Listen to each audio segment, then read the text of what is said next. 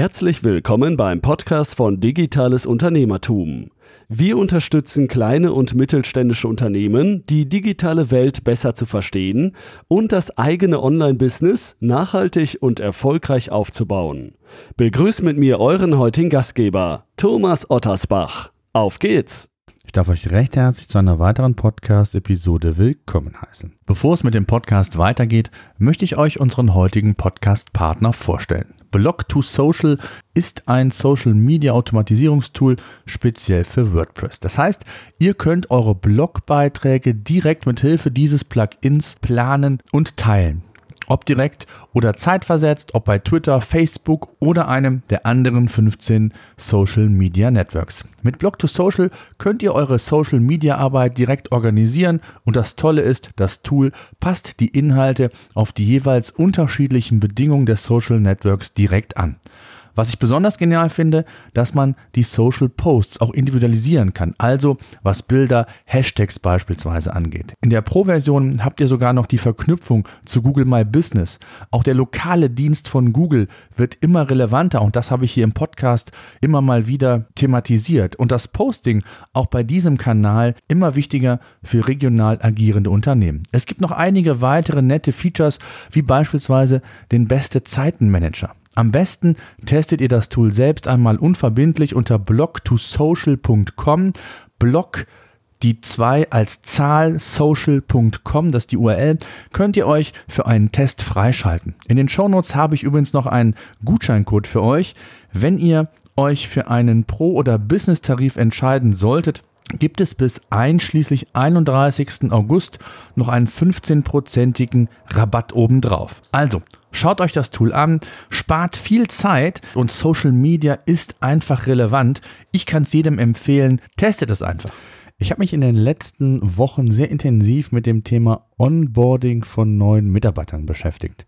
Zuletzt haben wir einige neue Kollegen eingestellt und ich habe immer wieder festgestellt, dass viele Dinge sich logischerweise immer wiederholen und es sinnvoll ist, einfach an diesen Themen zu arbeiten und ja gewisse Prozesse zu teilautomatisieren beziehungsweise den gesamten Onboarding-Prozess ähm, neu zu überarbeiten. Und das habe ich gemacht und darüber möchte ich ein wenig berichten. Zudem ist natürlich der Ressourceneinsatz mehrerer Personen, insbesondere weil wir ein sehr kleines Unternehmen sind, wir sind jetzt zehn Mitarbeiter, äh, in Form meiner Person extrem hoch, da ich selbst die neuen Kollegen bestmöglichst einarbeiten möchte und das Ziel habe, letztendlich die neuen Kollegen schnellstmöglich fit für ihren neuen Job zu bekommen. Der Onboarding-Prozess soll dabei stetig erfolgen, denn der neue Kollege soll ja sich betreut fühlen. Es soll letztlich auch eine gewisse Stringenz vorhanden sein und dennoch auch eine gewisse Flexibilität möglich sein, denn jeder Mitarbeiter muss anders angepackt werden beziehungsweise benötigt auch aufgrund von unterschiedlicher Expertise auch unterschiedliche Einarbeitungsmöglichkeiten. Bevor wir aber dazu kommen, möchte ich so grundsätzliche Dinge zum Onboarding mit euch besprechen. Zum einen, was ist Onboarding überhaupt? Was heißt das überhaupt? Fangen wir mit einer kleinen Definition an. Als Onboarding wird praktisch der gesamte Prozess der Einarbeitung neuer Mitarbeiter bezeichnet. Es geht also nicht nur um die ersten Tage, wie das fälschlicherweise manchmal gesehen wird. Es geht auch nicht um den ersten Eindruck, den ein Mitarbeiter hat. Der Begriff kommt letztlich aus dem englischsprachigen und leitet sich von der Phrase taking on board ab. Es geht also letztlich darum, neue Mitarbeiter sowohl sozial als auch fachlich in das Unternehmen bestmöglich zu integrieren. Wer, schnell, wer sich schnell integriert und am Puls des Unternehmens ist, wird schneller performen und das Invest zurückzahlen. Auch sind Mitarbeiter einfach zufriedener, wenn man schnell und sie vor allen Dingen gut betreut und auch sie das Gefühl haben, hier wirklich gut eingearbeitet zu werden. Ziele des Onboardings sind letztlich die Integration der neuen Mitarbeiter möglichst effizient und zielführend zu bewerkstelligen. Daher sollten die Ziele eines Onboardings auch klar definiert sein.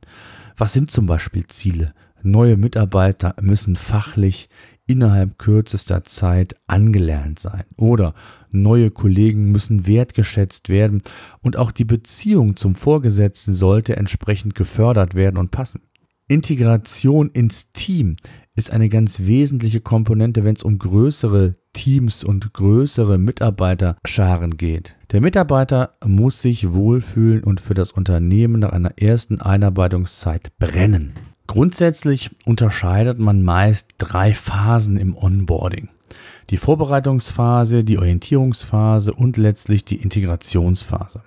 In meinem Verständnis würde ich sogar eine vierte Phase unbedingt hinzuziehen wollen, nämlich die Begrüßungsphase, so habe ich sie mal genannt.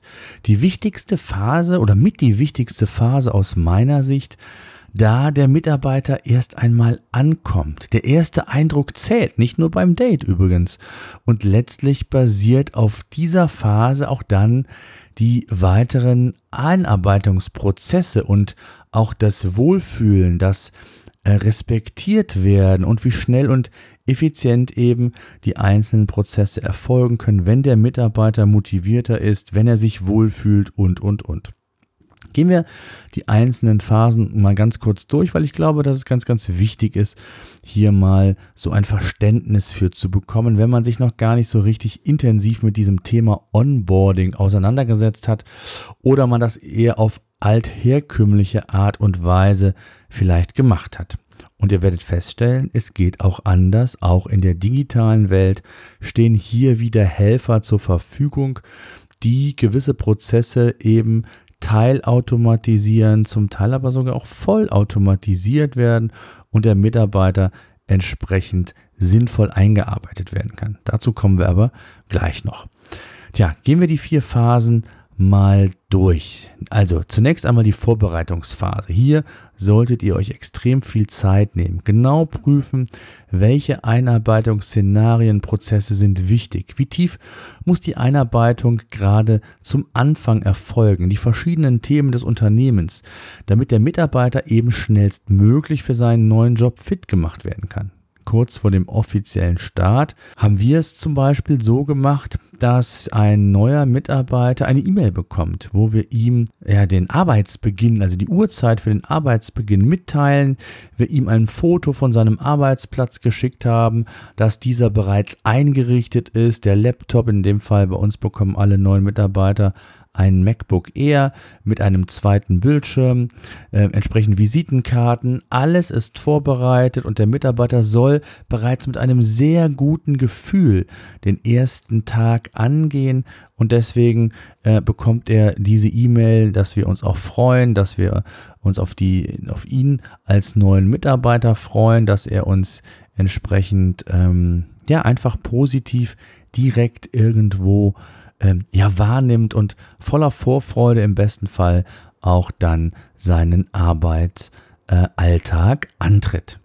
Also, Hinweis, ähm, also um das nochmal zu vervollständigen, was, was ich so in die E-Mail gepackt habe. Ich habe es gesagt, der Arbeitsplatz ist eingestellt, das Bild vom Arbeitsplatz, das Onboarding würde stehen, wie wir ihn einarbeiten, Visitenkarten sind vorhanden, der Rechner ist installiert, alle Tools sind installiert, die wir benötigen.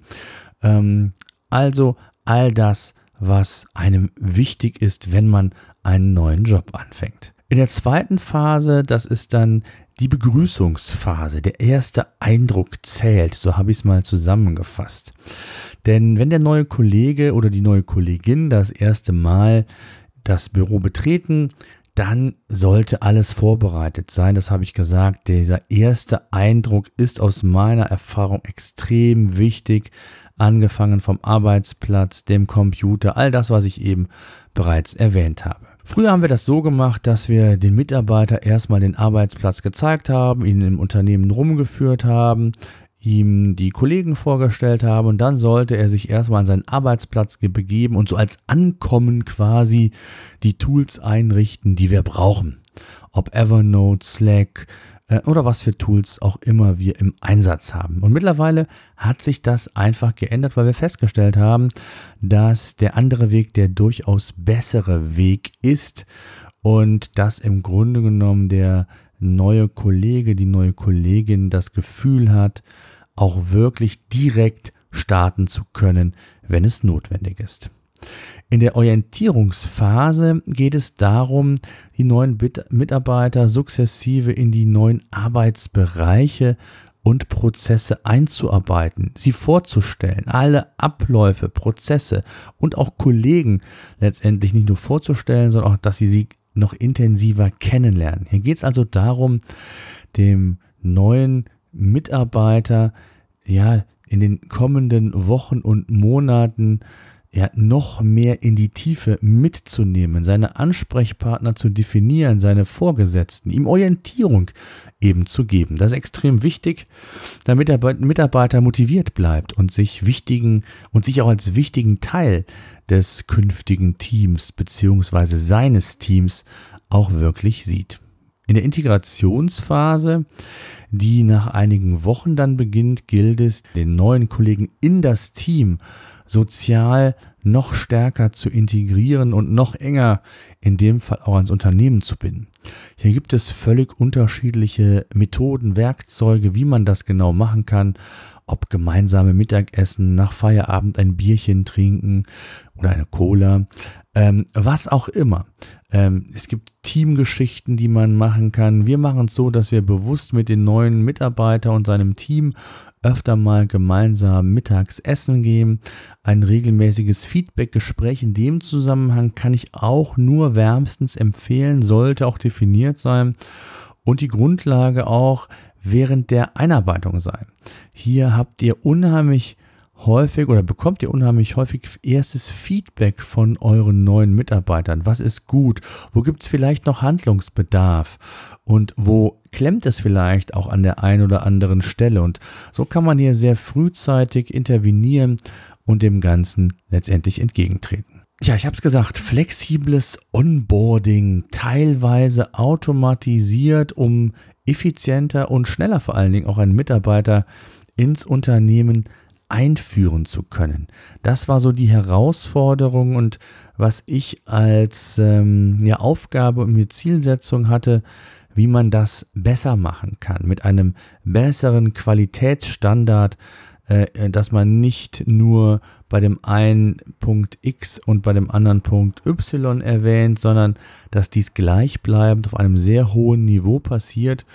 Und ähm, hier gibt es eben unterschiedliche Workflows wie man ein Onboarding auch ohne teure Tools, und das möchte ich an dieser Stelle auch mal erwähnen, äh, umsetzen kann. Ich habe mir sehr viele Onboarding-Tools in den vergangenen Wochen angeschaut und muss sagen, da gibt es einige wirklich tolle Tools, die ich mir auch durchaus vorstellen kann. Ich es aber nicht einsehe, 3, 4, 5.000 Euro im Jahr nur für das Onboarding neuer Mitarbeiter zu investieren, wenn ich als überschaubar kleines Unternehmen mit zehn Leuten die Möglichkeit habe, mit zwei, drei Tools gleiches Ergebnisse oder gleiche Ergebnisse zu erzielen ähm, und auch Prozesse teilweise, äh, ja, zum Teil oder auch voll zu automatisieren.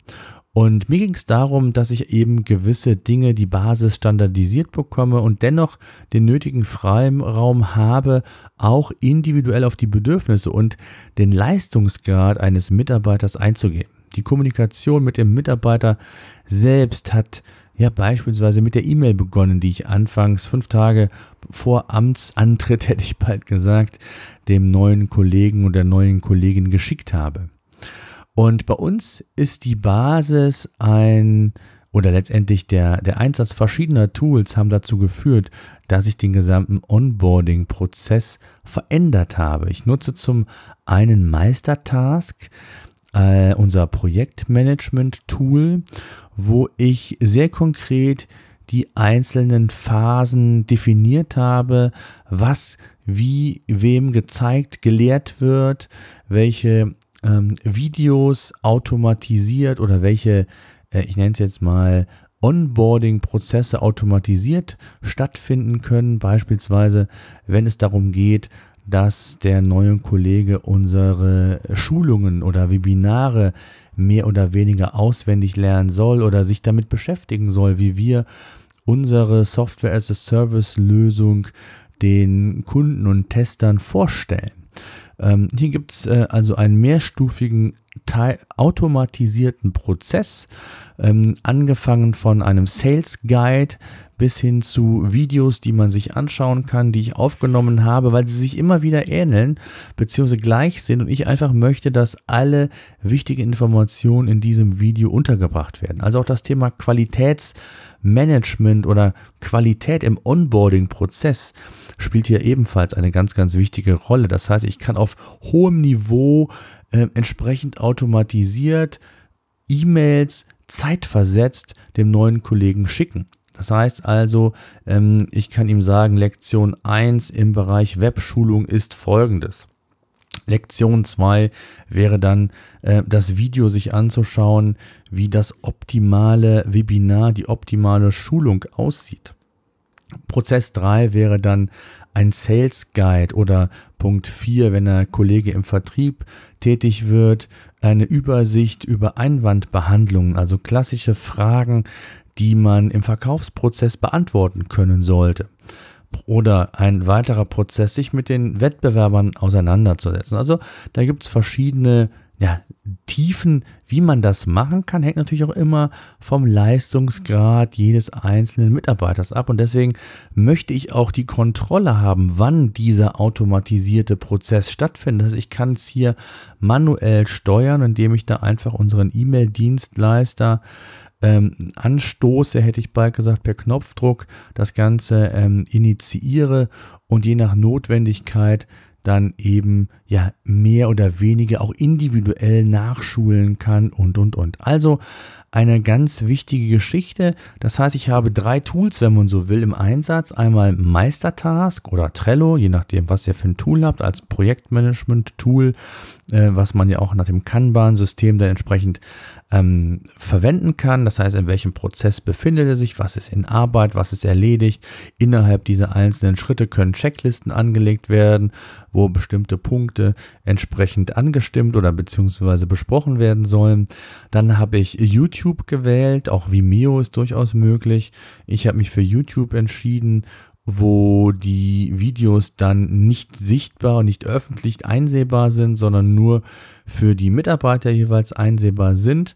Und dann als dritte Lösung dann eben diesen E-Mail-Dienstleister, wo ich einzelne Prozesse der Einarbeitung automatisiert habe und auch die Möglichkeit besteht, diesen Prozess zu wiederholen. Und auch das ist ganz wichtig, dass die Mitarbeiter dennoch trotz der gewissen Automatisierungsprozesse immer noch das Gefühl haben, das ist nicht von der Stange, sondern hier gibt es auch individuelle ähm, Möglichkeiten oder Notwendigkeiten, wenn Notwendigkeiten vorhanden sind, hier entsprechend nachzuschulen, individuell Expertise dann auch aufzubauen. Und zu guter Letzt haben wir dann auch noch oder habe ich dann noch ähm, ein, oder den Onboarding-Prozess weiter ähm, modifiziert, um noch mehr Standardqualität ins Team zu bekommen. Und zwar egal, ob der neue Kollege, neue Kollegin im Vertrieb bei uns anfängt, im Online-Marketing, in der Entwicklung. Ähm, es gibt eben zahlreiche Schnittmengen. Der Entwickler muss wissen, was ist SEO, wie funktioniert das. Der äh, Online-Marketing-Mensch muss es ebenfalls wissen. Wie tickt die Zielgruppe? Was ist wichtig? Was kann unser Tool?